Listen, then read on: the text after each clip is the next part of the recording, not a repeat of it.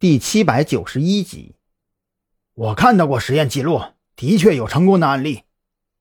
黑狼的情绪越发激动起来，似乎张扬的质疑触动了他的某根神经。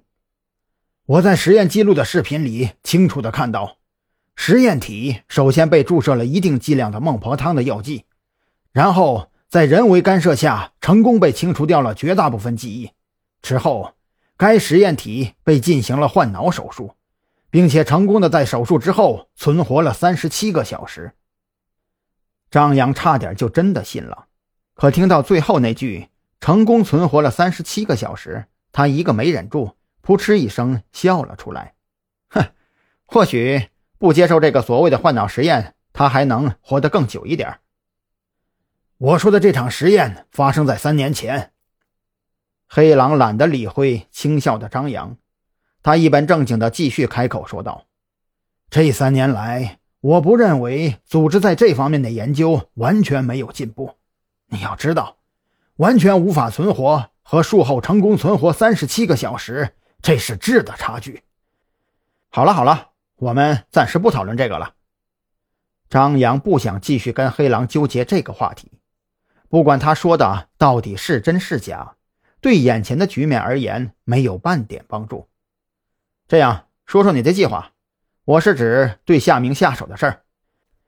见张扬不愿继续之前的话题，黑狼有些索然，却还是开口说出了自己对灭口夏明一事的初步计划。这几天我尝试着靠近武警医院踩点儿，但是武警医院的戒备非常森严，别说混进去了，想在附近找个制高点看看武警医院院子里边的情况，这都够呛。所以。具体的计划暂时还没有制定出来，我初步的想法就是把你藏起来的那些人丢出去当诱饵，看看能不能来个声东击西，或者调虎离山。你想用那些人出去当炮灰？张扬由衷的为马老三等人感到悲哀，本来还觉得让雪儿把他们软禁起来就已经挺不人道了，可现在跟黑狼一比。自己简直就是大善人呢，要不然呢？我总不能让心腹去送死吧？还是说你去送死？黑狼没好气的翻着白眼，要不是上面逼着，这事儿他是真不想脏了自己的手。夏明那边随时都有可能苏醒过来，所以我们的行动必须加快。我不希望在这件事上你跟我玩什么阳奉阴违的套路。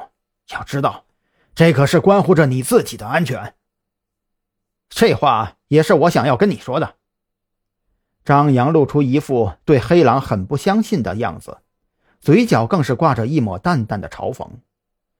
云雀为了让我跟他合作，可是告诉我不少关于你的事情。听到这话，黑狼的目光显得复杂起来，他咧嘴苦笑着摇了摇头。唉。说出来你可能不信，其实我并不怪他。没理会黑狼那神经质一样的突兀感慨，张扬自顾自地开着车带他来到市郊的小区。走吧，雪儿就在小区里。接下来的事儿我全程不参与，一切行动由你和雪儿统筹。黑狼并没有感到意外，张扬之前在电话里的吐槽起了效果。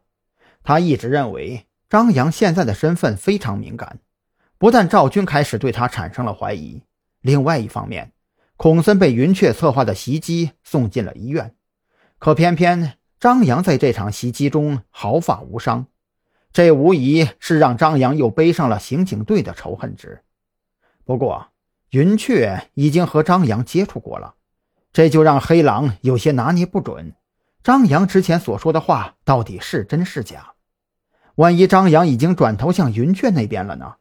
所以这件事儿虽然用不着张扬掺和进来，可黑狼也绝不希望张扬真的能够袖手旁观，完全不沾半点脏水。